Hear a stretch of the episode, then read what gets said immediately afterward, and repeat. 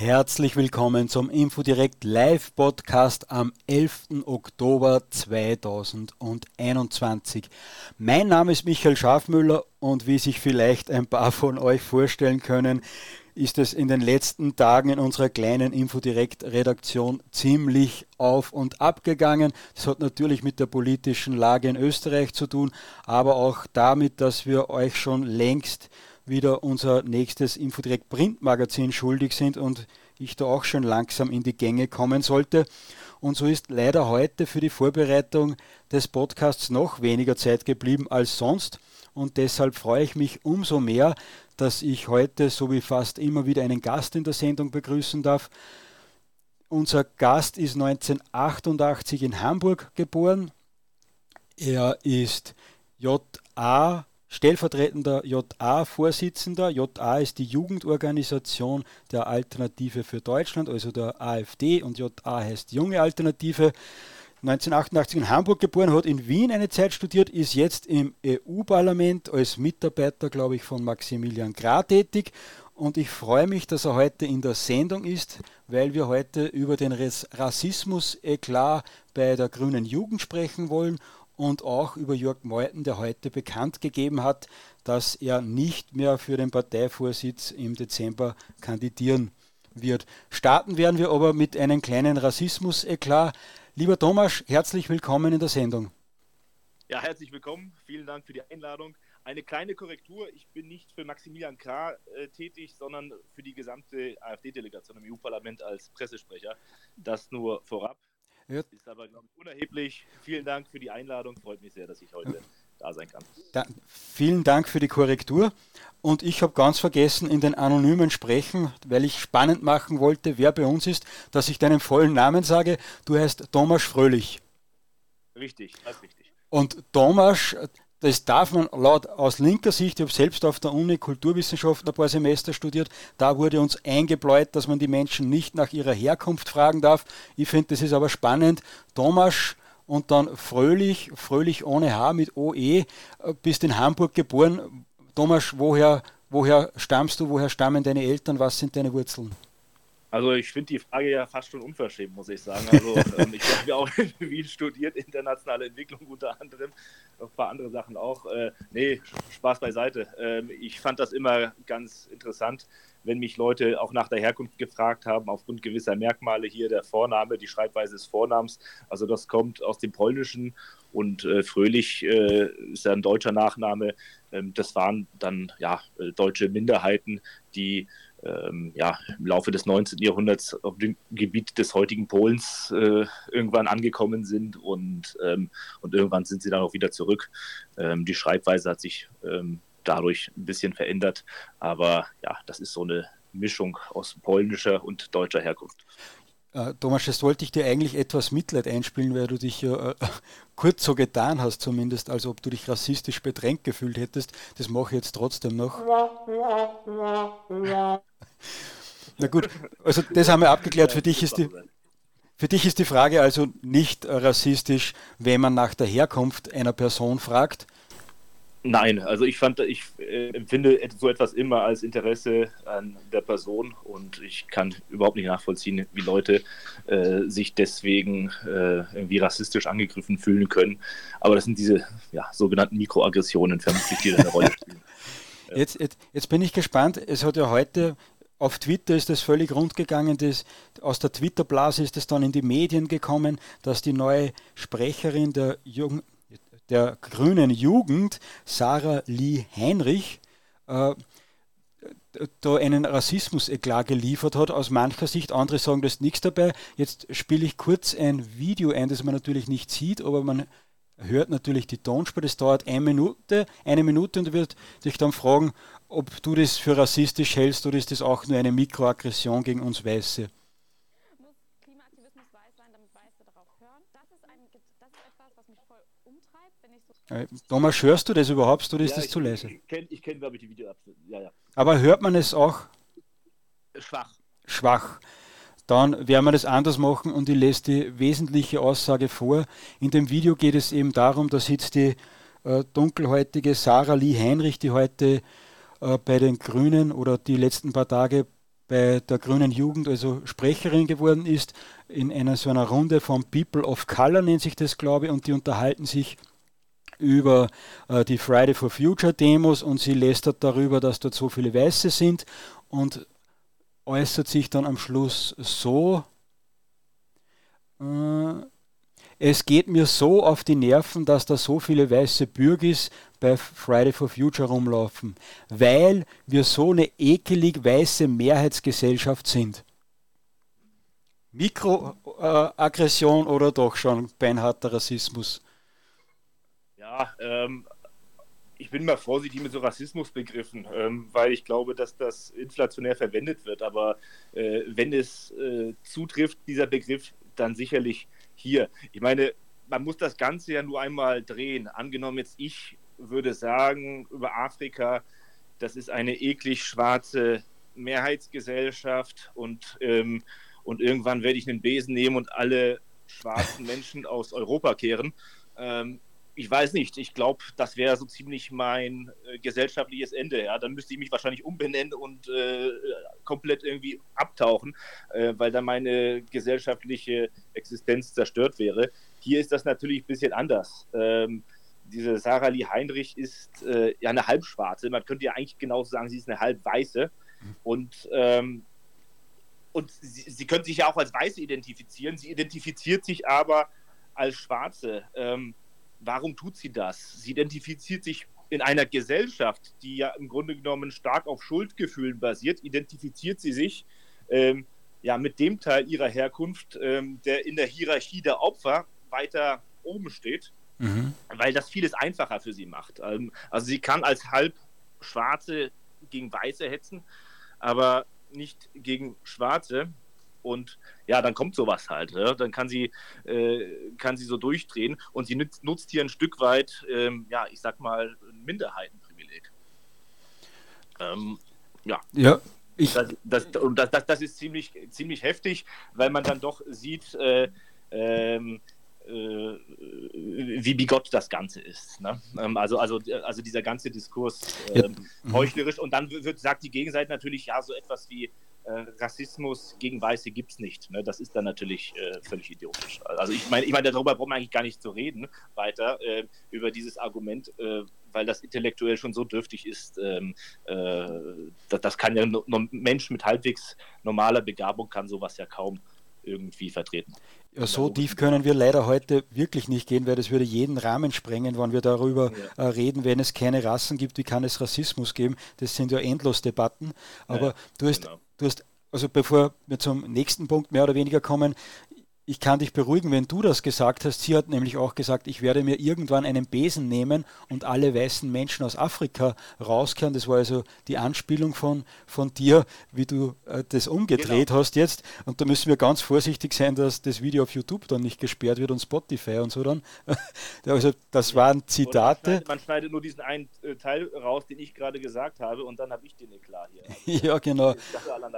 Und, und nicht nur den Eklat, sondern ich glaube, als Weißer und als Deutscher kommt man da auch ganz schnell in das Strafrecht und von da hat man auch noch nichts gehört, dass sich das Fräulein Heinrich da irgendwie rechtfertigen hätte müssen bis aber, jetzt. Aber dann kann, ich mich, dann kann ich mich ja auf meine polnische Herkunft berufen. Vielleicht äh, macht das ein bisschen einfacher, weil sie, äh, diese Sarah Lee Heinrich ja auch in einem anderen Tweet ähm, gesagt hat, dass Juden ähm, keine Weißen seien und ähm, noch irgendjemand und bei Slawen sei sie sich nicht so sicher, dann kann ich ja notfalls mich darauf berufen und sagen, ja, als Slave bin ich auch kein Weißer und dann äh, darf ich ja auch loshetzen. Ja. Der, der, Ordnung halber, bevor wir jetzt äh, weitergehen, nicht damit wir aus anderen Gründen äh, da irgendwie strafrechtlich belangt werden, lassen wir die Sarah Lee selbst nochmal zu Wort kommen, die hat heute äh, na, gestern etwas dazu getwittert und äh, den Tweet, den du zitiert hast, das sagen ja die etablierten Medien immer wieder, ja, das, die sind äh, fünf Jahre alte Tweets, die sind sechs Jahre alte Tweets, da war sie erst 14 oder 15 Jahre alt und das sagen die bösen Rechten, sagen das ja nie dazu, dass das eigentlich so Kindersünden waren. Also wir sagen das dazu, teilweise sind die Tweets sechs Jahre alt, aber auch da gilt, was wäre, wenn jemand von uns mit 14 Jahren ähnliche Aussagen getroffen hätte, wären da die Medien äh, da auch so schnell zufrieden. Und jetzt zur Sarah Lise hat getwittert, Ich wurde gerade auf einen Tweet aufmerksam, in dem ein Account im Jahr 2015 heil unter einem Tweet mit Hakenkreuz kommentierte. Also sie hat nicht kommentiert, sondern es war nur Der ihr. Account hat kommentiert. Der Account hat kommentiert. ja, ja. Also, da gibt es wieder ein bisschen Mitleid. Zum Glück haben wir, wir zum Glück haben wir, wir nicht so, so böse Accounts, die selbstständig twittern. Ja, ja. Ich, ich kann ja, mich. Das hätte, das hätte vielleicht Marvin äh, Neumann also als Ausrede einfallen lassen. Äh, äh, äh, hätte sich Neumann, Marvin Neumann als ähm, Ausrede einfallen lassen sollen, dann wäre er vielleicht noch irgendwie ja, einer der zwei JA-Vorsitzenden. ja, das ist ja, in, in, Österreich war es jetzt da mit Sebastian Kurz, die, die Menschen in seinem Umfeld, die ihn da äh, an die Spitze der ÖVP gepusht haben, da hat er im ZIP-2-Interview dann ja auch gesagt, also er kennt die Menschen ja fast gar nicht, das, die, die das ja. gemacht haben. Man weiß gar nicht, warum er da immer schuld sein soll.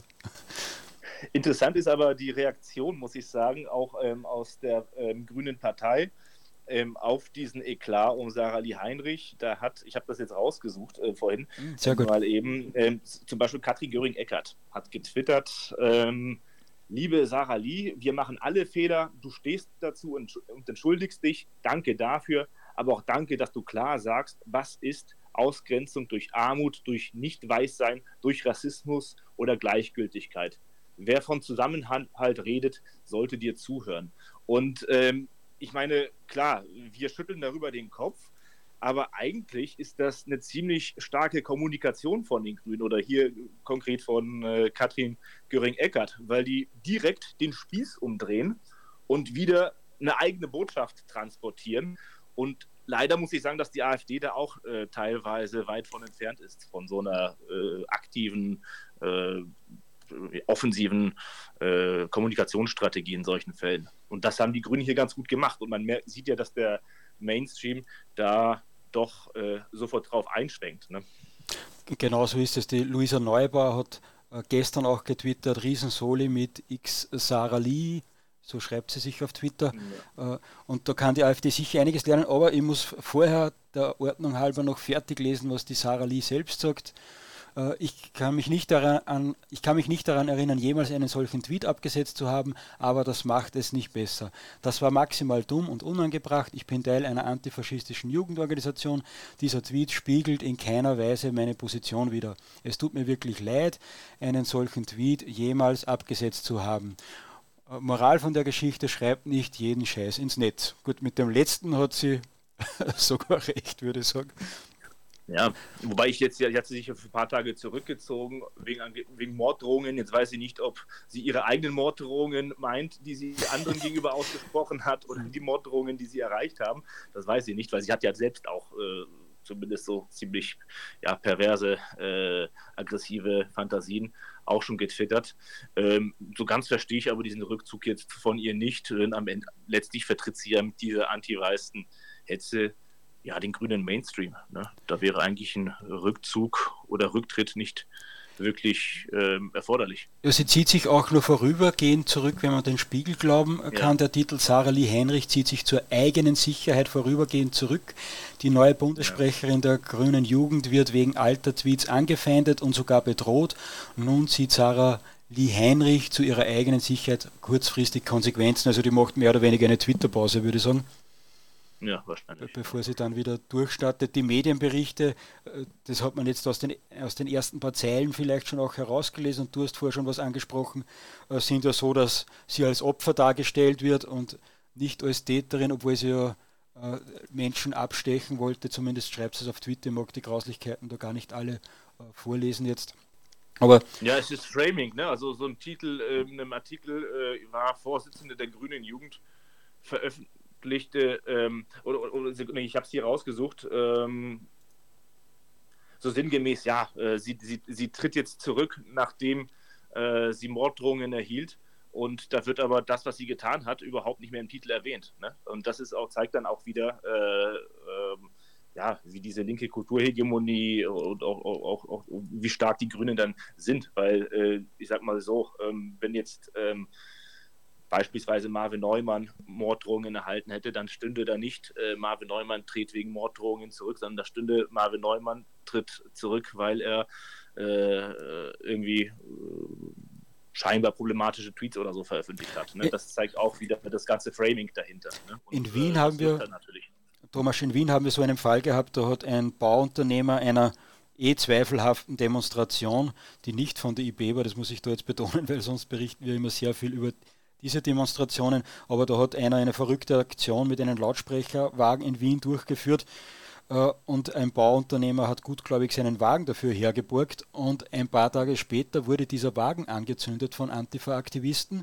Ja, habe ich mitbekommen. Ja, ja mhm. und äh, jetzt mittlerweile schon zum zweiten Mal, aber beim ersten Mal haben die Medien noch berichtet darüber, beim zweiten Mal gar nicht mehr und beim ersten Mal war das, ja, das Rassismusauto ist endlich abgefackelt worden, so in die Richtung. Mhm. Ja, ja. Also da sieht man, wie das funktioniert. Ich habe auch gerade noch offen netzpolitik.org. Dieser Shitstorm entlarvt die, die ihn führen, ist da die, die Überschrift dazu. Ja, ja, ja, und genau. äh, äh, lieber Thomas, du sprichst die ganze Zeit von Marvin Neumann äh, und vielleicht magst du für unsere Zuhörer kurz erklären, was da war, weil die Fälle sind ja doch irgendwie ähnlich, auch wenn der Marvin niemals so, äh, so arge Sachen gesagt hat, aber die Medienreaktion Reaktion ist ja ganz eine andere. Ja, Marvin Neumann ähm, hat auf Twitter sicherlich kantige Tweets rausgehauen, aber die alle äh, ja, hinter, den, hinter jedem einzelnen Tweet steckt bei Marvin Neumann ein gewisses intellektuelles Fundament. Ähm, jetzt ist es so, dass ähm, auf Twitter aufgrund auch der Kürze der Tweets vieles oft missverstanden wird oder fehlinterpretiert werden kann. Bei ihm waren es ein paar Tweets, ähm, die einigen nicht gefallen haben. Ich gebe zu, ähm, man muss da, man kann auf Twitter durchaus auch anders äh, kommunizieren, als äh, Marvin Neumann es getan hat. Aber im Kern waren das alles Dinge, die waren bei weitem harmloser ähm, als das, was ähm, na, diese Sarah Lee Heinrich, glaube ich, ne, Sarah Lee Heinrich genau. äh, so von sich gegeben hat. Und wie gesagt, das waren inter eigentlich interessante ähm, Dis Diskussionsbeiträge, ähm, die eine Debatte entfachen sollten. Ähm, in dem einen ging es zum Beispiel um das chinesische Wirtschafts- und Gesellschaftsmodell. Äh, das kann man gut finden, das kann man schlecht finden, aber ich finde, darüber sollte man diskutieren können. Und äh, das stieß aber dann doch auf äh, herbe Kritik. Und dann wurde dann doch entsprechender Druck ausgeübt, sodass äh, Marvin letztlich ähm, ja, äh, aus der Partei ähm, ausgetreten ist. Und ähm, ich denke, ähm, zeigt sich eben, dass der Umgang da auch anders hätte sein können. Aber man hat sich gleich also auf das Framing äh, ähm, der, der teilweise Antifa-Presse, muss man sagen, ähm, eingelassen.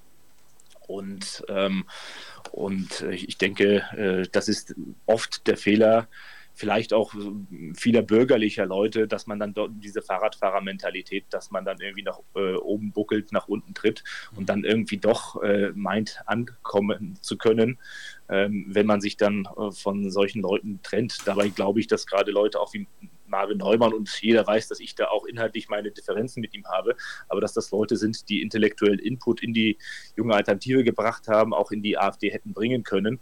Und ähm, und ich denke, da muss man mit der eigenen Jugend ein bisschen besser umgehen. Ähm, und ich glaube, jetzt auch das Wahlergebnis der AfD, das keinen wirklich zufriedenstellen kann. Ähm, also es war jetzt keine Katastrophe, aber doch äh, auch kein Grund zur großen Freude. Der müsste eigentlich schon äh, vielleicht äh, ja, zum Nachdenken anregen. Und ich denke schon, dass wir da auch verstärkt junge Akteure ähm, in der Partei platzieren müssen, einfach weil sie anders, äh, politisch anders sozialisiert worden sind. Ja? Ähm, wir haben dann da viel, viele ältere Parteimitglieder in der AfD, äh, die eine CDU, FDP, SPD-Sozialisation hinter sich haben und entsprechend äh, gewissen Denkschablonen äh, verhaftet sind. Und ähm, und wir haben aber viele junge Leute auch in der Partei, äh, die noch nicht so Gehör finden, die aber eine ganz andere und meiner Meinung nach für die aktuelle, für die, für die heutige Zeit, äh, ähm, ja, aus, aus unserer Sicht, aus rechter Sicht eine passendere politische Sozialisation haben. Und ähm, da sollte man solche Akteure nicht ausschließen. Ich meine, es ist ja im Grunde genommen so, ähm, unser politischer Gegner, ähm, die, die Linken, die haben nun mal die Kulturhegemonie und die könnten sich eigentlich ähm, so eine gewisse Fragmentierung sogar leisten. Wir als Paria, der relativ, äh, ja, relativ isoliert ist, wir können uns eigentlich diese Fragmentierung momentan gar nicht leisten. Deswegen finde ich, ähm, das war immer mein Ansatz und äh, dieser integrative Ansatz, das war immer das, was ich vertreten habe. Und ähm, deswegen glaube ich, dass da der Umgang untereinander besser werden muss. Das, das sehe ich auch so. Mich erinnert das immer an so einen äh, Club der 101, wo die 100 Menschen immer das Gefühl haben, dass einer zu viel dabei ist und merken gar nicht, äh, dass eigentlich auch sie am Speiseplan äh, der Gegner stehen. Ich glaube, der Tor von Wallstein hat da mal geschrieben, äh, da werden äh, nur Menschen an die Krokodile verfüttert in der Hoffnung, dass man äh, nicht ja, als Nächster ja. dran ist, sondern erst als Übernächster. Ja, das Zitat von Tor von Wallstein, ja. Ähm, wer sich für das Thema mit Marvin interessiert, was in Na Marvin Neumann passiert ist und was er mit China für Debatte anstoßen wollte, das haben bei uns im Info Direkt Magazin zum Thema solidarischer Patriotismus. Das wird da auch nicht ganz so gefallen wahrscheinlich. Ähm, Nö, da kann ich auch noch gleich, gleich was zu sagen. Also ich habe hab Zeit. Äh, äh, nee, äh, ja, das, das, hängen wir, in solidarischem Patriotismus ja. würde ich sagen, hängen wir hinten an. Und ich sage nur mal kurz, dass wir da einen Beitrag gehabt haben von zwei Mitgliedern der JA Sachsen, nämlich Jan-Richard Beer und Fabian Küberle. Die haben sich das genauer angesehen und das Heft äh, das Solidarische Patriotismus-Heft gibt es jetzt kostenlos zu jedem Abo dazu. Also auf www.info-direkt.eu gehen und dort ein Abo abschließen, dann könnt ihr das genauer nachlesen. Und jetzt ist mir noch eines ein Anliegen, bevor wir zum äh, Rassismus-Eklat der Grünen weitersprechen. Äh, nämlich die JA zu loben, die, die junge Alternative, weil sie ist in das Distanzierungskarussell beim Marvin Neumann nicht eingestiegen, sondern hat den Marvin äh, verteidigt und hat gesagt, wir stehen zu ihm. Und dafür würde ich sagen, gibt es jetzt einen Applaus. Da kann sich die Partei, die Mutterpartei sicher einiges abschneiden, aber Thomas, wie soll das wirklich funktionieren, wenn das nächste Mal wer angeschossen wird? Wie sollte die Partei da vorgehen, dass das nicht wieder passiert, dass man da gute Männer immer wieder opfert? Naja, man sieht ja, wie die Grünen das jetzt gerade gemacht haben im Grunde genommen ist es so. Ich meine, es, ist, es, es darf jetzt auch kein Freifahrtschein sein. Also wir dürfen keine Freifahrtscheine verteilen und äh, irgendeine Deppensolidarität, Deppenloyalität einfordern. Ja, das sehe ich schon so. Also äh, eine Partei, äh, die konservativ, die rechts ist, äh, die muss auch Disziplin leben. Mhm. Und es ist zweifellos so, dass es da immer wieder Ausfälle gab. Ähm, aber, aber, aber, aber im Zweifel muss man dann doch zu den eigenen Leuten erstmal stehen. Und äh, darf dann auch nicht in Panik verfallen. Man muss die Dinge manchmal auch aussitzen, denke ich. Und äh, im ersten Moment muss man sich auch hinter die Leute stellen. Und natürlich gibt es so Sachen, das, das, ich weiß, das sehen vielleicht vereinzelte Leute in der JA anders, aber so Aussagen wie von Lars Steinke damals zu Stauffenberg, das geht dann nicht. Und da muss man dann auch rote Linien ziehen. Ähm, aber, aber, aber, aber im Kern muss man erstmal äh, sich hinter die Leute stellen und ähm, oder zumindest abwarten, ähm, ruhiger sein nicht gleich irgendwie in Panik verfallen. Ähm, und ähm, ich glaube, das ist das, was man lernen muss.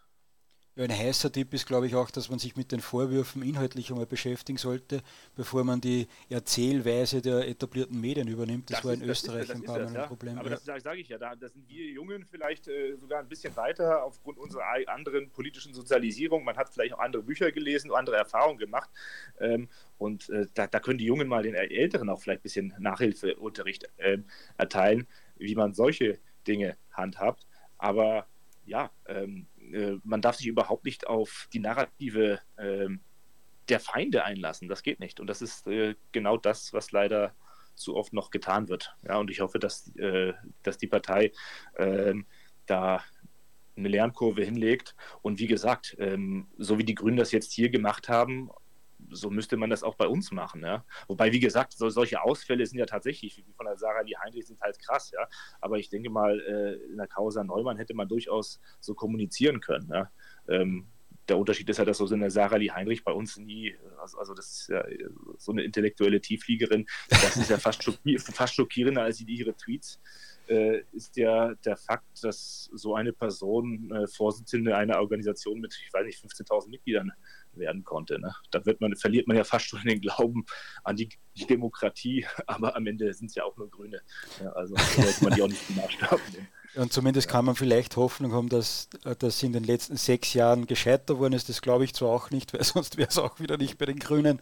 Äh, aber ja, die, vor, allem die, vor allem diese Ausrede, klar. Ich, ich, das muss ich auch noch offen sagen. Ich finde, ähm, so alte Tweets, da war sie 13 oder 14, ähm, das klingt jetzt vielleicht komisch ähm, von mir, der die Grünen jetzt wirklich nicht mag, aber ich würde ich würd da sogar fast eine gewisse Kulanz walten lassen, weil sie damals wirklich ein Kind war, ähm, 13, 14. Und dann stellt sie eben die Frage, warum die grüne Jugend dann gleichzeitig für ein Wahlrecht ab null Jahren eintritt, oder zumindest gab es dann die Forderung. Ne? Also wenn man sagt, die, Leute, die, die jungen Leute äh, sind schon so weit und sollten äh, schon äh, früher wählen gehen können, ähm, dann kann man sich in so einer Causa nicht darauf berufen, dass sie noch jung war. Ne? Das ist dann irgendwie ein performativer Widerspruch. Ähm, also das passt dann nicht ganz zusammen, ähm, sich dann hier auf, auf das junge Alter äh, zu berufen. Ähm, aber, aber ich, ich sehe das ja anders. Ich bin ja nicht für eine Herabsetzung des Wahlalters, sondern äh, das hat schon seine Gründe, warum das Wahlalter äh, jetzt nicht auf 12, 0 oder äh, 10 oder 14 Jahre herabgesetzt wird, sondern warum es dieses Wahlalter äh, so gibt. Ähm, aber ähm, ich würde ihr diese vereinzelten Aussagen, die sie mit 13, 14 getroffen hat, die würde ich ihr gar nicht mal zum Vorwurf machen. Was jetzt schon zwei Jahre her ist, die Aussagen, die, das ist was anderes. Also wirklich diese anti-weiße Hetze, äh, das ist tatsächlich was anderes. Ähm, aber, aber was sie da mit 13, 14, ja, ist jetzt nicht schön, ist primitiv. Aber ähm, das würde ich ihr jetzt gar nicht mal so zum Vorwurf machen. Ja? Ich meine, ich habe mit 13, 14 vielleicht auch äh, komische Sachen geschrieben. Wahrscheinlich nicht so was Idiotisches wie sie, aber keine Ahnung. Ähm, da wäre ich tatsächlich sogar kulanter. Ja, und wenn, dann muss das kulant sein halt für alle gelten. Wahrscheinlich sind wir uns genau, da auch das einig. Ist es eben, ja. Und das, ja, es, muss, es, müssen für alle die gleichen Regeln gelten, so, so gesehen. Ja. Und das wirklich Promatische ist ja die, die, die anti-weiße Hetze, die du schon angesprochen hast. Und die legt sie ja nicht aus und der wird sie auch noch bestärkt. Ich habe irgendwo äh, da ist ein Tweet. Und die ist auch aktuell. Also da war sie keine 13, 14 mehr, sondern da war sie schon ein bisschen älter. Ne? Da war sie meiner Meinung nach schon, wenn mich nichts täuscht, war sie da schon äh, volljährig. Von daher, ja. Ein Mohammed Amahajit oder so hat auf Twitter geschrieben, für Deutschland hat eine ekelige weiße Mehrheitsgesellschaft, muss sich meines Erachtens niemand entschuldigen. Ja, ja. ja. Das, das, das sagt eh vieles über die ganze Blase aus, würde ich sagen. Ja, das, das ist halt, äh, das sind halt diese unsäglichen äh, Critical Whiteness Studies, äh, die dir, ähm, ja, wie soll ich sagen, die, die hier durchschlagen. Also so ein linksradikales Umerziehungsprojekt, eine pseudo-akademische Undisziplin, ähm, ja, die im Grunde genommen die Geschichte und Existenz der Weißen und Europäer, ja, wie soll ich sagen, als generisch kriminell versteht und uns dann quasi äh, aufgrund einer ja, äh, historischen Schuld äh, ja sogar Grundrechte, äh, ge gewisse Rechte absprechen möchte. Ähm, gut, das ist halt, äh, das ist halt totaler Dreck. Ne? Das sind halt, äh, ähm, ja, wie soll ich sagen, Erscheinungstendenzen äh, einer dekadenten und degenerierten Gesellschaft, ne? muss man so, glaube ich, so hart äh, sagen. Ja, zumindest ich werde dir da nicht widersprechen. Ja, ja die, die, Frage ist jetzt, ob die Debatte in die richtige Richtung geht. Sollte sich die AfD da auch äh, darüber aufregen, dass das alles so gemein ist, dass die das sagen dürfen und wir nicht, so wie es ich jetzt gerade gemacht habe? Oder sollte die AfD und auch die alternativen Medien, die patriotischen, eher die Debatte in die Richtung äh, lenken, was da im Hintergrund falsch läuft? Wie, wie siehst du das? Was ist zu tun? Ja, ich, ich meine, das ist ja offensichtlich, was hier alles verkehrt, äh, verkehrt läuft. Ich meine, die, die, die ganze Debatte ist ja absurd. Ob man sich auf das kleine Mädchen einschießen sollte, ja, ähm, ich denke, man, man muss auch diese ganze Bigotterie ähm, und, und diese einfach diese Verlogenheit, da muss man darauf abzielen. Ne? Und ich glaube, das sehen ja auch ganz viele normale Menschen, jetzt, die jetzt äh, nicht mal irgendwie so ticken, politisch ticken wie wir, sehen das ja so. Also mir haben es auch Freunde geschickt, die jetzt nicht irgendwie AfD wählen, die haben ja auch diese Berichte geschickt. Und das ist natürlich eine Stimmung, die muss man aufgreifen und die muss man auch ausschlachten. Das sehe ich schon so. Ja. Aber gleichzeitig muss man dann eben gucken. Ich habe jetzt äh, ein Landtagsabgeordneter hat geschrieben, ja, ähm, sowas, für sowas gäbe es bei der AfD ein PAV und einen Rücktritt und das fordere er jetzt auch von dieser äh, na, ich vergesse, Sarah Lee äh, Heinrich, Heinrich ja. oder Sarah Lee, Hein äh, Sarah Lee Heinrich, ähm, ja, das ist dann halt genau der Grund, warum äh, Konservative so oft verlieren und äh, Linke so oft ja, gewinnen. Ne? Ähm, weil da distanziert man sich halt nicht. Und bei uns halt leider schon, wegen dieser angesprochenen Fahrradfahrermentalität. Und ja, wie gesagt, ich glaube, das ist, das ist durchaus eine Geschichte, aus der äh, die AfD lernen kann, wie man äh, in solchen Fällen richtig umgeht. Ich, wie man solche Fälle richtig handhabt. Ich habe heute den Tweet von dir gelesen. Also, du hast immer sehr interessante Tweets. Wer dir folgen möchte, einfach Thomas Fröhlich eingeben oder dann ist man auf deinen Twitter-Kanal. Ja, richtig. Äh, und da habe ich den Tweet, den du gerade angesprochen hast, ich glaube, du hast das auch geteilt äh, und dazu geschrieben, äh, ja, das ist der Grund, warum Konservative immer verlieren. Ich habe das nicht ganz verstanden am Anfang, aber jetzt ist mir bewusst worden, ich habe geglaubt, ja, gut, den Rücktritt kann man ja fordern, aber ich glaube, das Problem ist, dass man sagt, passt auf, bei uns treten ja die Menschen auch zurück, jetzt müsst ihr das genau. auch machen. Ist das das, was du meinst damit? Das ist genau das, was ich meine. Und wir können uns das gar nicht leisten, weil, wie gesagt, wir sind äh, ja Anti-Hegemon. Mhm. Und, ähm, und die anderen äh, sind der Hegemon, äh, Linksgrüne äh, sind der Hegemon und ähm, die könnten sich sowas sogar noch leisten. Wir können uns sowas nicht leisten, aber wir leisten uns sowas ständig und die leisten sich sowas nicht. Und deswegen verstärken sie dann wahrscheinlich auch noch ihre Rolle als Hegemon. Und das ist, glaube ich, der entscheidende Punkt. Also für alle, die Hegemon äh, nicht äh, verstehen, kann ich das als Bauer einfach zusammenfassen, wenn man mehr Leute zur Verfügung hat, ist es leichter, dass man jemanden ausschließt, als wenn man eh schon ein kleiner Kreis ist und da eh schon wenige sind, die was leisten. Genau. Und wenn man die, genau. die, die, die Leistungsträger dann auch noch ausschließt und die Personalpolitik den Gegner machen lässt, dann steht man arm da. Genau, so kann man es, glaube ich, ganz gut äh, kurz und bündig zusammenfassen. Ja. Und äh, jetzt sprechen wir die ganze Zeit durch die Blume über das Thema Distanzieren eigentlich. Und unser Leitspruch bei Infodirect ist, wer sich distanziert, verliert. Und ja. bei dem Thema, das wird dir vielleicht nicht ganz gefallen, aber würde ich jetzt überleiten zum nächsten Thema. Äh, nämlich der Jörg Meuthen hat heute äh, gesagt, dass er beim Bundesparteitag im Dezember nicht mehr als Parteivorsitzender zur Wahl antritt. Wie, wie siehst ja, du das? Wird, wird sich danach etwas äh, ändern in der AfD oder stehen die Chancen noch gut oder ist das Team sowieso schon so eingespielt, dass äh, Meuthen keine Rolle mehr spielt? Ähm, ach, das würde ich so jetzt, würde ich jetzt so nicht sagen. Ähm, Jörg Meuthen war sechseinhalb Jahre ähm, Parteichef und ähm, ich weiß, dass es da viel Kritik auch an ihm gab, gerade in letzter Zeit. Aber ähm, alles in allem muss man schon sagen, sechseinhalb Jahre Parteichef zu sein der AfD, also der Organisation, die wie keine andere in diesem Land angefeindet wird, ähm, das ist schon etwas, was nicht selbstverständlich ist und ähm, das, glaube ich, können nur wenige Menschen so durchhalten. Ne? Und ich denke auch, dass er sich in dieser Zeit äh, durchaus auch Verdienste erworben hat. Ähm, ähm, ist ja bekannt, dass ich auch lange Zeit äh, für ihn tätig war, auch sehr eng. Und äh, ja, und, ähm, und jetzt und lange Zeit auch einen eher integrativen Kurs gefahren hat.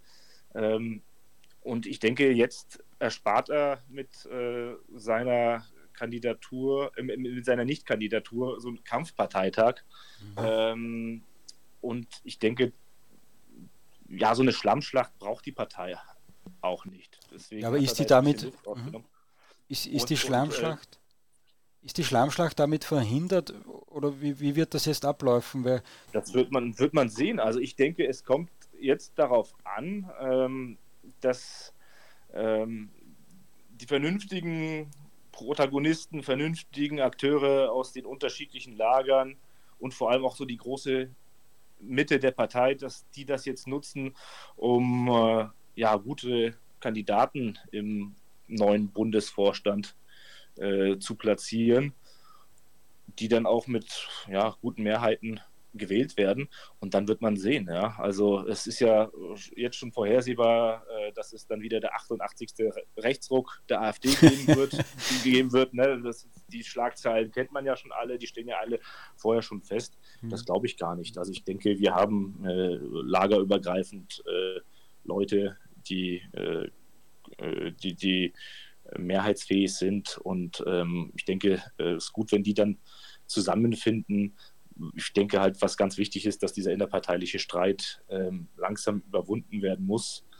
Ähm, denn eine Partei, die selbst so zerstritten ist, kann von Wählern, die sich jetzt ja in diesen stürmischen, chaotischen Zeiten nach Stabilität sehnen, die kann von diesen Menschen nicht erwarten, mit noch mehr Verantwortung betraut zu werden. Und äh, außerdem kostet diese oder kostete dieser Dauerstreit in den letzten Jahren äh, ziemlich viele Kräfte, die anderswo besser aufgehoben werden. Und wir sind oft im Defensivmodus ähm, durch Selbstbeschäftigung und ich glaube, wir müssen langsam mal äh, in den Offensivmodus treten. Und, ähm, und ich glaube, das geht nur, wenn man aufhört, wenn wir aufhören, uns äh, noch mehr mit uns selbst zu beschäftigen.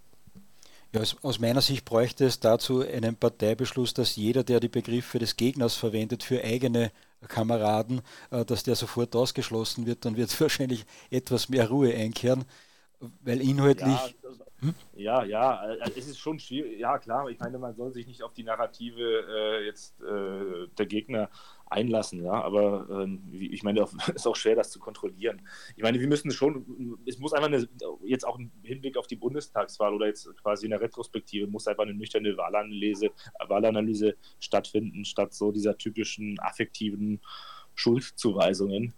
Denn ich glaube, letztere sind irgendwie immer äh, ein, einer der Hauptgründe, warum es jetzt in, den, in letzter Zeit nicht so gut lief. Ja? Und äh, und ähm, im Grunde genommen ist jede innerparteiliche Debatte, die ein bisschen kontroverser geführt wird, ähm, oder wenn irgendein Artikel erscheint, da weiß man im Grunde genommen schon sofort, wer wie das kommentieren wird. Und mhm. es fehlt da irgendwie so eine gewisse Nüchternheit, weil man, äh, weil die gewisse Lagerloyalitäten einfach äh, die Menschen zu stark binden. Und das mhm. ist halt falsch. Ne? Und ähm, ja, und das, das merkt man dann auch in inhaltlichen Debatten. Also wenn Ostlandesverbände pauschal als sozialistisch abgestempelt werden und Westlandesverbände als marktradikal, ähm, ja, dann ist das halt schwierig. Ne? Und dann versucht man auf Basis äh, unterschiedlicher Wahlergebnisse abzuleiten, dass der eine inhaltliche Kurs besser ist als der andere, obwohl man das, wenn man mal ganz ehrlich ist, gar nicht miteinander vergleichen kann, weil äh, das, äh, klingt vielleicht blöd, aber äh, irgendwo in Sachsen-Anhalt äh, wird ein blauer Mülleimer oder ein blauer Besen wahrscheinlich mehr Stimmen holen als der beste aller möglichen Kandidaten in Hamburg. Das gehört halt auch zur Wahrheit dazu. Ähm, ähm, aber leider werden diese Debatten auch unseriöser geführt durch diese starke Polarisierung in der Partei. Mhm. Ähm, das verunmöglicht ein Stück weit eine nüchterne Analyse. Ähm, und wir wissen aber, jeder, der ehrlich ist, weiß, dass äh, natürlich der inhaltliche Kurs einer Partei vor Ort eine, schon, schon auch eine wichtige Rolle spielt, aber eben auch ähm, sozioökonomische, kulturelle Faktoren.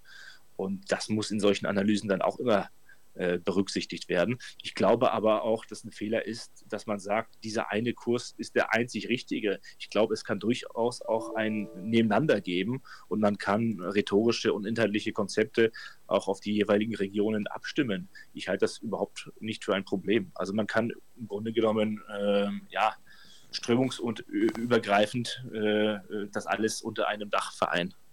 Das denke ich schon. Ich glaube auch, dass das Wahlprogramm und auch das Parteiprogramm nicht so entscheidend sind wie die inneren Streitereien und vor allem äh, die fehlende Medienstrategie hört sich jetzt abgedroschen und etwas ungerecht an, aber man muss sich wirklich überlegen, glaube ich, wie erreicht man die eigenen Wähler und wie kommt man darüber hinaus zu den Wählerschaften, dass das vielleicht zwei Punkte sind, also Streitigkeiten abstellen und eine Medienstrategie. Ja, wobei ich schon sagen muss, dass ähm, ich höre dieses Argument sehr oft, dass Programmatik unwichtig ist, weil, weil die Leute halt Wahlprogramme nicht lesen würden. Und ja, es stimmt, äh, die Menschen lesen keine Wahlprogramme. Aber ähm, wenn man sich mal unsere Programmatik angeguckt hat, die ist jetzt im Kern nicht äh, schlecht. Also ich finde ich find das Programm von der Stoßrichtung her äh, in den meisten Bereichen ziemlich gut. Ich hatte auch mit Ballomaten, glaube ich, eine Übereinstimmung von, weiß nicht, 84 Prozent oder sowas, sogar recht hoch, höher sogar als früher.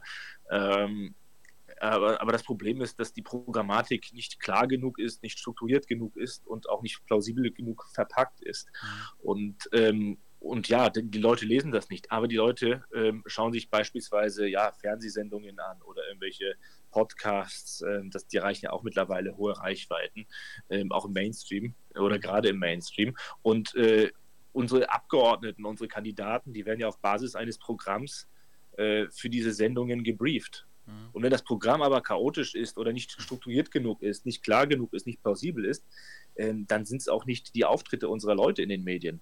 Ja. Und ähm, ja, Jörg Meuthen ist einer, der hat das immer ganz gut hinbekommen in den Talks, in den Talkshows. Äh, Krupalla fand ich jetzt auch sehr stark im Wahlkampf. Äh, ähm, aber, aber aber das ist alles noch, ähm, das kann alles noch besser werden. Ne? Und wir haben dann halt teilweise eine widersprüchliche Programmatik. Ja? Und dann wird man äh, äh irgendein Interview geschickt ähm, und vertritt im Grunde genommen das Programm, wird aber die ganze Zeit mit den Widersprüchen dieses Programms konfrontiert. Ich glaube, in der Digitalisierungspolitik äh, war es so ein bisschen, da kann man den Leuten nicht mal einen Vorwurf machen, wenn sie sich in Widersprüche mhm. verwickeln, weil einfach das Programm äh, zu diesen Widersprüchen einlädt. Und das muss, glaube ich, klarer werden. Ne? Das, mhm. äh, deswegen würde ich Programmatik äh, gar nicht mal so unter, äh, das will ich nicht unterschätzen, diesen Punkt, dass die Wichtigkeit, Relevanz dieses Punkts Programmatik. Ich glaube halt, da muss eine klarere Linie rein und ich denke auch, dass das Programm auf so einem soliden ideologischen Fundament aufbauen muss. Denn am Ende ist es doch so, ich bin jetzt auch kein Gegner von Ideologie, ganz im Gegenteil, ich glaube, Ideologie ist wichtig. Ähm, weil sie auch ein Stück weit Orientierung gibt. Und wenn man diese Orientierung hat, ähm, schmälert man die Gefahr, sich eben in ständige Widersprüche zu verwickeln.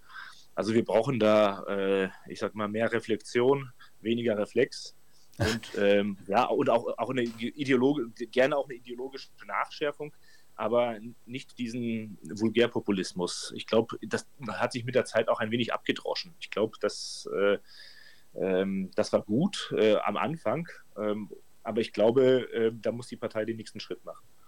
Be bevor wir jetzt in eine Wahlanalyse äh, reinschlittern, äh, danke ich dir mal für diesen Inneneinblick, das mit der Parteiprogrammatik, dass die nicht so ausformuliert äh, ist, dass sie widerspruchslos ist oder möglichst widerspruchslos, äh, war mir gar nicht so bewusst. Also danke für diesen Einblick. Und wenn wir schon bei Ideologie sind, wolltest du noch etwas sagen zum solidarischen Patriotismus? Ja, also ich, ich kenne ja Benedikt Kaiser auch, ich schätze ihn auch, aber mehr für seine äh, ähm, geschichtspolitischen Texte, ähm, für seine geopolitischen Texte, als jetzt für seine sozialpolitischen.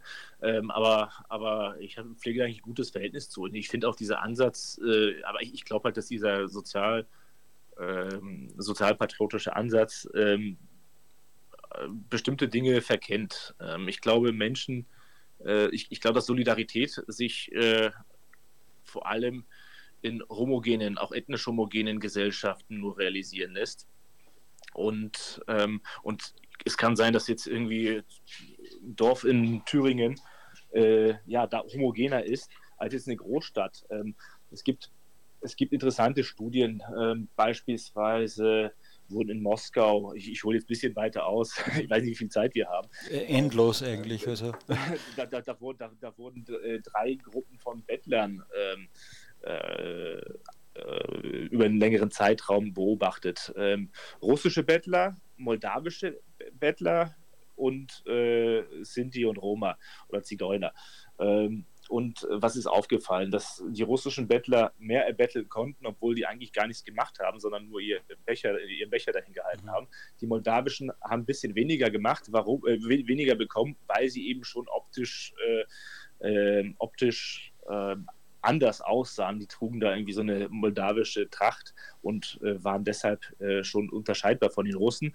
Und die Sinti und Roma-Zigeuner, die, ähm, äh, die sind halt sofort aufgefallen als, äh, als fremd, ja. Äh, ja, als fremd. Und deswegen neigen die ja auch in deutschen Städten dazu, äh, oft Musik zu spielen oder sowas, weil die es auf herkömmlichen Wege nicht bekommen das, mhm. das, äh, das, das Geld, das Erbettelte Deswegen werden die kreativer. Die sind quasi gezwungen dazu, kreativer zu sein, zu werden, um etwas zu erbetteln. Worauf ich hinaus will, allein schon dieses, diese Studie hat gezeigt, dass, ähm, äh, dass, ähm, äh, dass Solidarität in homogenen Gesellschaften äh, sich begründen lässt, aber in weniger ähm, homogenen, in heterogenen Gesellschaften schon weniger. Und ähm, jetzt ist es so, dass jetzt, ich sag mal, äh, Provinz äh, in Ostdeutschland, äh, dass die sicherlich homogener ist als, als, ähm, als, Berlin vielleicht. Als, Berlin oder als mhm. Hamburg. Mhm. Ähm, da sehen ja die Leute dann teilweise, wohin diese ganze um Was ist jetzt passiert? Wir sind auf Telegram, glaube ich, rausgeflogen. Ich schalte das jetzt schnell wieder ein.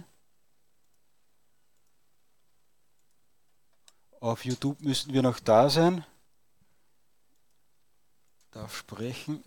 So, Thomas? Hörst du mich? Hörst du mich wieder, Thomas? Jetzt bin ich wieder, jetzt bin ich wieder da. Irgendwie war ich gerade weg, ja? ja? das Telegram hat sich leider geschlossen. Auf YouTube also. sind wir, glaube ich, noch online gewesen. Also. Okay, ja, also, also, es geht weiter. Ich, also, dass ich, dass ich Hamburg oder Berlin oder jetzt Köln von mir aus oder Duisburg, äh, das, sind, äh, das sind Orte, die sind nicht so homogen, die sind eher heterogen. Und, ähm, und ich glaube, da lässt sich Umverteilung äh, auch nicht so leicht begründen, jetzt auch gerade äh, in unserer Klientel. Da gab es mal eine Studie, die ist vor zwei, drei Jahren erschienen äh, über AfD-Wähler, auch im Westen. Und Fazit war, die sind rechts und gegen Umverteilung. Warum? Weil die natürlich sehen, wohin die Gelder aus der Umverteilung fließen, nämlich tendenziell von autochthonen, äh, von, von, ja, von autochthonen zu allochtonen Bevölkerungsschichten. Also ich sag mal, Aber Thomas, das ist genau das, was. Nicht Deutschen, ja? Mhm. Und das ist, glaube ich, der Punkt, das ist die Krux. Also ich, ich bin ja sowieso äh, kein äh, großer Freund allzu starker staatlicher Regulierung in der Wirtschaft, aber hier halte ich es auch wirklich äh, für schwierig. Ich glaube, dass, äh, ähm, dass das ein Faktor ist, ähm, dass die Wahrnehmung äh, vielleicht jetzt äh, äh, von Benedikt Kaiser da eine andere ist, einfach weil er in einem anderen Raum wohnt äh, als jetzt ich. Ja? Ähm, und, ähm, und ich, ich Aber glaub, Thomas Stonter. Mhm. Und ich, am, am, Ende ist es meiner Meinung nach halt eine Umverteilung von, äh, von, von, Deutschen zu Fremden. Ja? Und das lehne mhm. ich ab. Thomas, du sprichst ja du nicht äh, gegen Benedikt Kaiser und auch nicht gegen Sarah Wagenknecht, die sich auch mit diesem Thema äh, intensiv beschäftigt hat und ein aus meiner Sicht hervorragendes Buch dazu auch geschrieben hat, das wir auch in der solidarischen Patriotismus-Ausgabe, die jetzt kostenlos erhältlich ist, besprochen haben, Ende der Werbeeinschaltung. Die sagen ja auch, dass eine Gesellschaft möglichst homogen sein muss, damit es funktioniert. Und sogar die Sarah Wagenknecht sagt, sie sagt zwar nicht ethnisch homogen, aber sie sagt äh, von der gemeinsamen Geschichte, von, äh, von ja, so, so in die Richtung halt. Sie verwendet be den Begriff ethnisch natürlich nicht, aber sagt auch, da muss groß, größtmögliche Gemeinsamkeit äh, geben und das möglichst auch über Generationen, äh, damit das funktioniert. Benedikt Kaiser sagt das ähnlich mit ein paar anderen Worten. Also ist ja, auch, ist, ja, ist ja, auch, richtig. Nur die Frage ist, äh, haben wir diese Gesellschaft äh, so, wie die beiden sie beschreiben, oder haben wir sie nicht? Und ich sage, wir haben die Gesellschaft so nicht. Wir finden diese Gesellschaft so, wie die beiden sie beschreiben, finden wir sie nicht vor. Ja? Und, genau so äh, ist es. Es kann natürlich sein, dass, ich, dass das organisch irgendwann wieder wächst. Das kann auch sein, das schließt sie nicht aus. Aber ich gehe jetzt vom Status quo aus und da kann ich das ehrlich gesagt nicht erkennen. Ja. Aber das ist so, so eine. Äh, ja. Genau, in, in der Realität hast du zumindest momentan recht. Schauen wir mal, ob wir äh, so Verrücktheiten wie den Bevölkerungsaustausch äh, stoppen können. Dann äh, funktionieren vielleicht auch Konzepte wie der solidarische Patri Patriotismus auch wieder, wobei der natürlich auch nur funktioniert, äh, wenn die Menschen auch ökonomisch halbwegs gleich viel haben. Sonst funktioniert es auch nicht. Da braucht es auch eine gewisse Homogenität. Das sagen auch beide Autoren, sowohl die Sarah Wagenknecht als auch der Benedikt Kaiser. Ja. Genau. Aber da ja, sind gut, wir dann, glaube ich, nicht so weit voneinander entfernt. Da, da, würde ich jetzt vielleicht sogar wieder. ja, bitte, bitte. Nein, also, also, also äh, ja, äh, wenn alle Menschen gleich viel haben, dann haben sie am Ende gleich wenig. Ne?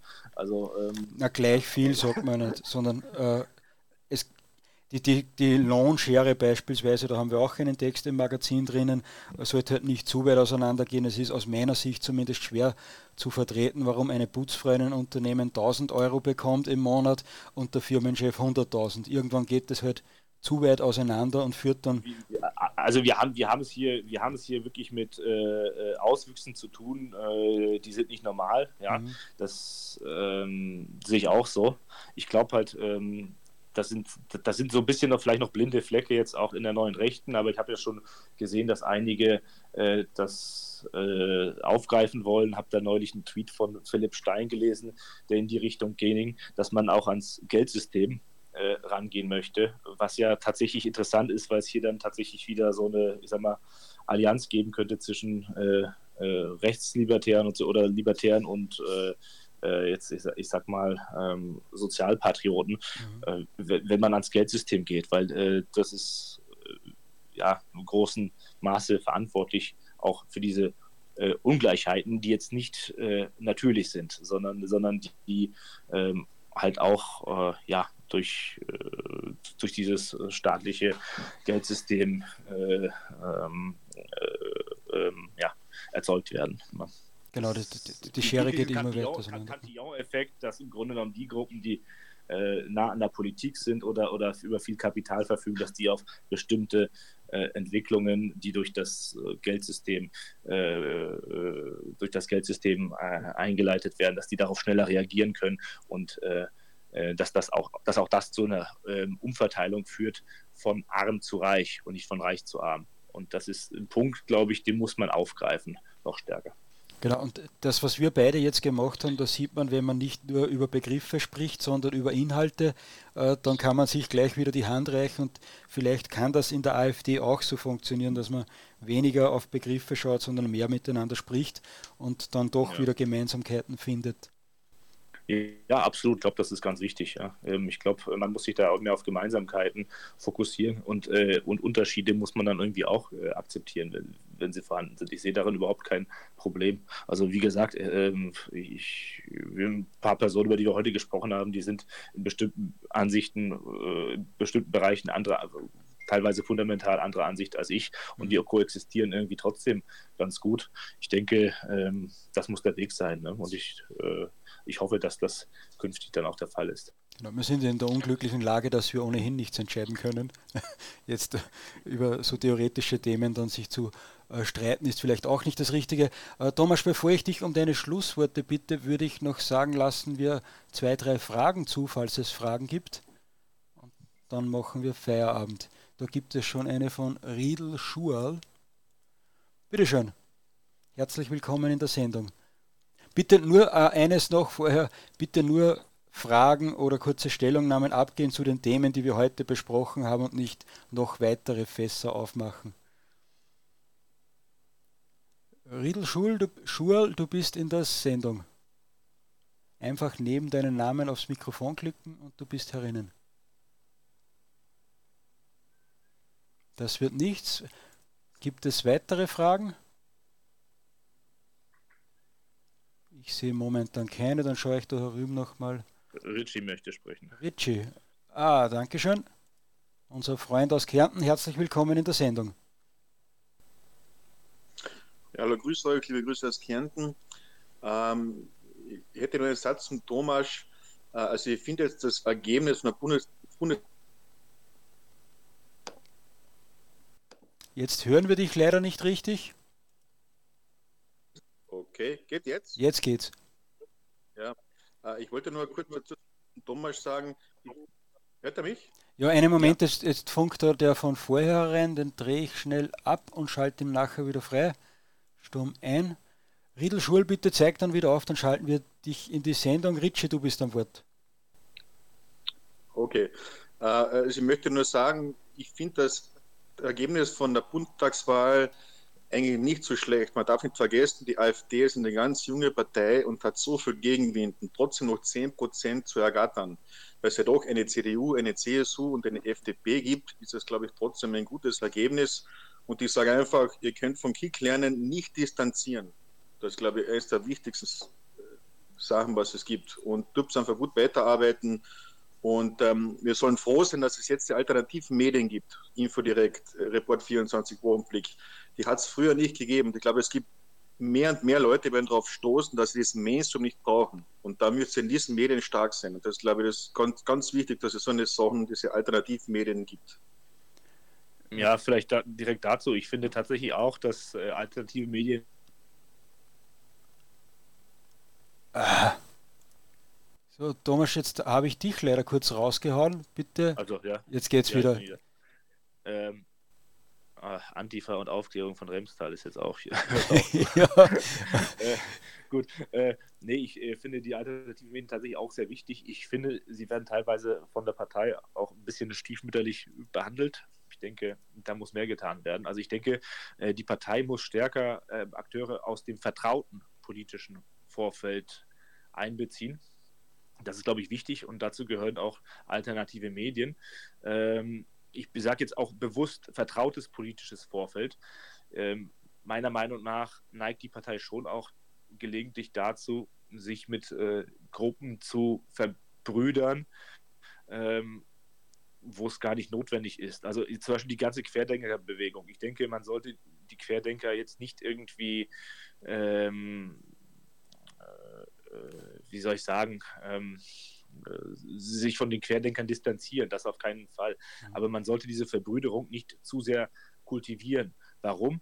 Weil das immer gewisse Gefahren birgt, ähm, weil man Dynamiken in fremden Gruppen einfach nicht kontrollieren kann. Und äh, da reichen dann ein paar eingeschleuste Agent Provocateurs aus, um dann quasi die ganze Partei, die ganze Bewegung und dann auch die ganze Partei ein wenig in das Licht zu führen und zu diskreditieren. Das ist, glaube ich, ein Problem. Also wie gesagt, von diesen Leuten jetzt nicht distanzieren, aber nicht äh, zu sehr verbrüdern. Ich habe es woanders schon mal geschrieben. Die Formel muss lauten, ähm, Anliegen der Straße in die Parlamente tragen ja, die Straße in die Parlamente tragen nein.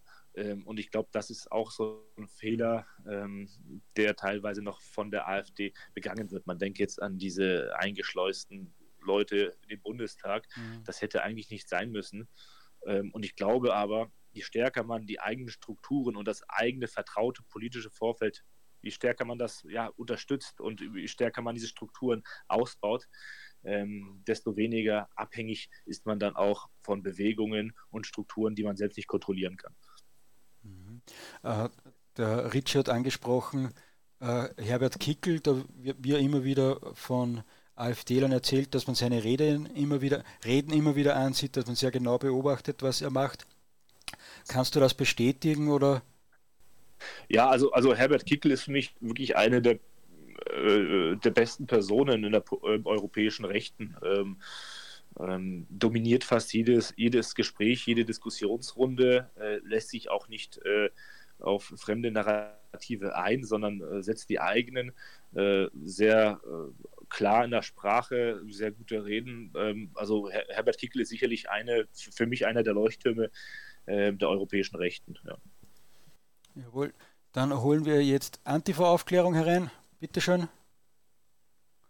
Und danach Riedel Schul und dann noch der Patrick mit dem Tannenbaum. Und dann hören wir auf. Ja, schönen guten Abend aus Stuttgart. Ähm, Info, Statement, zwei äh, Geschichten dazu. Die äh, AfD hat jetzt, wie es der Englische sagt, äh, Climb the Hill, Catch the Flag gemacht schon vor Jahren. Und jetzt müssten sie daran weiterarbeiten, das Gebiet auch zu äh, weiter zu erkunden und zu aufzuklären und für sich zu gewinnen. Das haben viele vergessen, um hier auch im, im eigenen Umfeld aktiver zu werden und sich mit diesen Leuten beschäftigen und praktisch das, nennen wir mal, das Gebiet zu erweitern und somit auch mehr Wählerstimmen zu kriegen. Das interne Geplänkel sollte natürlich aufhören das sollte man intern ausmachen. Und drittens, äh, 10 Prozent, wenn man anguckt, die Linke haben nur 5 Prozent bundesweit und die anderen Parteien sind gerade mal 10 Prozent weg. Ähm, ist ein Erachtungserfolg trotzdem, den ich äh, eigentlich gut finde, weil wir brauchen sowas ganz wichtig und da weitermachen. Also nach Catch the Flag bitte das Gebiet erweitern. Danke. Danke für diese Wortmeldung. Äh, Thomas, magst du dazu was sagen oder holen wir gleich den nächsten rein?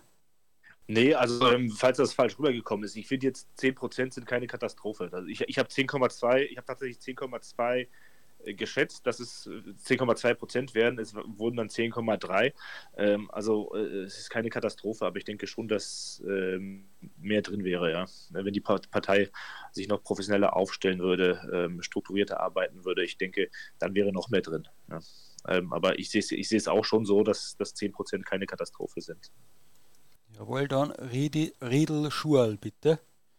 Herzlich willkommen in der Sendung. Das, da scheint es wieder Probleme zu geben. Einfach neben den Namen auf das Mikro klicken und du bist in der Sendung. Jetzt höre ich was. Ja, das wird, glaube ich, einfach nichts mehr. Ja, jetzt geht's. Ja. Das hat gerade kurz geklappt. Bitte. Riedel Schurl, du bist in der Sendung. Ja, das, das, das wird, glaube ich. Auf Mikro klicken. Das wird nichts, dann nehmen wir den nächsten herein. Das ist der Patrick. Ich glaube, das ist ein Kollege von dir, Thomas. Herzlich willkommen ja. in der Sendung, Patrick. Hallo, vielen Dank. Ich wollte nur ganz kurz äh, nochmal zu, zu dem Punkt, äh, den ihr vor zwei, drei Sprechern angesprochen habt, nämlich der Zusammenarbeit zwischen Vorfeld und Partei. Äh, da will ich mich im Großen und Ganzen Thomas anschließen. Das war, als ich in die AfD eingetreten bin, nicht mal annähernd so wie jetzt. Und ich wollte nur sagen, also die Autonomie jeder Gruppe muss in gewisser Maße behandelt werden, aber es muss einfach ein fließender Austausch sein. Es darf keine Distanzierung geben, in dem Sinne, die, die sich, sage ich mal, weltanschaulich naheliegen. Bei den Querdenkern würde ich das nochmal in Klammern setzen, da bin ich ganz bei Thomas. Aber zum Beispiel, was Kickel zu einer gewissen Aktivistengruppe gesagt hat, das kann ich wirklich aus Herzen unterschreiben, gerade wenn man, sage ich mal, aus dem Vorfeld kommt, bevor man in die Partei eingetreten ist, dann ist das wirklich schön zu hören und nur so kann man wirklich auch was erreichen. Das wollte ich nur sagen. Ich wünsche einen schönen Abend. Vielen Dank für diese Wortmeldung. So, jetzt probieren wir das letzte Mal mit dem Riedel, Riedel Schurl. Bitte neben, neben den Namen aufs Mikro klicken und dann bist du in der Sendung herinnen. So, ich spiele dabei eine kleine Frechheit ein. Da Ah, jeder hat es technisch heute was. Vorher hat sich ja das Telegram. Richie möchte noch was sagen. Richie möchte noch was sagen. Ja, aber dann hören wir nicht mehr auf, wenn der jetzt auch nochmal reinkommt. Also, wenn einer von den zwei noch etwas spricht, dann äh, passt es. Richie, bei dir entschuldige ich mich. Äh, deine Sprechmarken sind für heute aus. Obwohl deine Beiträge natürlich immer interessant sind, aber sonst werden wir nicht mehr fertig. Jetzt habe ich die Mikrofone von Alexander Wiesner und Riedel Schurl freigeschaltet. Der erste, was spricht, ist in der Sendung. Da dürfte etwas nicht funktionieren. Dann Internet ist für uns alle Neuland. Das Internet ist für uns alle Neuland. Internet ist für uns alle Neuland. So, mit dieser kleinen Frechheit, Thomas, bitte ich dich um die Schlussworte und wir tun uns das heute nicht mehr an, wenn die Technik nicht funktioniert. Dann werden wir uns nicht darüber ärgern. Ja, also ähm, ich glaube, es ist alles gesagt worden. Äh, das jetzt alles zusammenzufassen, waren zu viele äh, Themenblöcke. ich möchte mich einfach nur mal bedanken für die Einladung. Ähm, ich denke, dass solche Sendungen wichtig sind und ich hoffe, ähm, äh, dass es da dann auch, auch in eurem Interesse nochmal eine stärkere Zusammenarbeit gibt zwischen auch solchen Publikationen und der Partei, äh, zwischen solchen Medien und der Partei. Und ja, ich denke, ähm, ja, dass, dass wir, wenn ein paar junge, wenn ein paar junge, ah, jetzt ist Riedel Schuhe. Ah, okay. äh, die schalten wir jetzt alle auf. Ja. Stopp, bitte nicht mehr sprechen, also, also, die Sendung ist gleich aus. Also, also äh, Schlusswort äh, PAV für Riedel Schur und äh, hat er Ausschlussverfahren. das will er gar nicht. Ne? Also hört dann noch meine Toleranz auf. nee, Spaß beiseite. Vielen Dank für die Einladung. Herzlichen Dank fürs Mitmachen, lieber Thomas. wir freuen uns natürlich und ich freue mich, wenn wir in Kontakt bleiben. Wenn irgendetwas Wichtiges ist, bitte einfach melden. Dann machen wir einen Podcast dazu. Jetzt kommt noch, bevor alle anfangen zu sprechen und der völlige Wahnsinn ausbricht, noch eine kurze Werbeeinschaltung. Dieser Infodirect Live Podcast findet von Montag bis Freitag fast jeden Tag um 21.30 Uhr statt. Er findet allerdings am Dienstag, am Mittwoch und am Donnerstag nicht statt. Da bin ich äh, auf wie sagt man da, ja, Firmenfahrt oder irgendwie so, also über einen geschäftlichen Termin, wo es mir wahrscheinlich nicht möglich ist, Podcasts zu machen. Aber wenn euch die Sendung gefallen hat, dann verbreitet bitte den Link zur Sendung äh, weiter. Morgen ladet eure Freunde zum nächsten Infodirect Livestream ein. Wenn ihr auf YouTube zugehört habt, dann vergesst nicht da zu kommentieren und den Kanal zu abonnieren. Wenn euch solche Sendungen gefallen, gefallen dann bitte ich euch auch Infodirekt finanziell zu unterstützen mit einer Spende. Das geht auf www.info-direkt.eu oder was mir noch lieber ist, schließt ein Infodirekt-Abo ab, also abonniert unser Printmagazin. So, jetzt sind wir raus. Thomas, Thomas, herzlichen Dank nochmal fürs Mitmachen. Beste Grüße nach Brüssel oder wo immer du gerade auch steckst. Brüssel, ja. ja Brüssel. Grüße nach Linz, meine ich, ne? Linz seid ihr. Linz, genau. Gut, also danke nochmal fürs Mitmachen und entschuldige an alle, die jetzt nicht sprechen konnten wegen diesen technischen Problemen. Schönen guten Abend.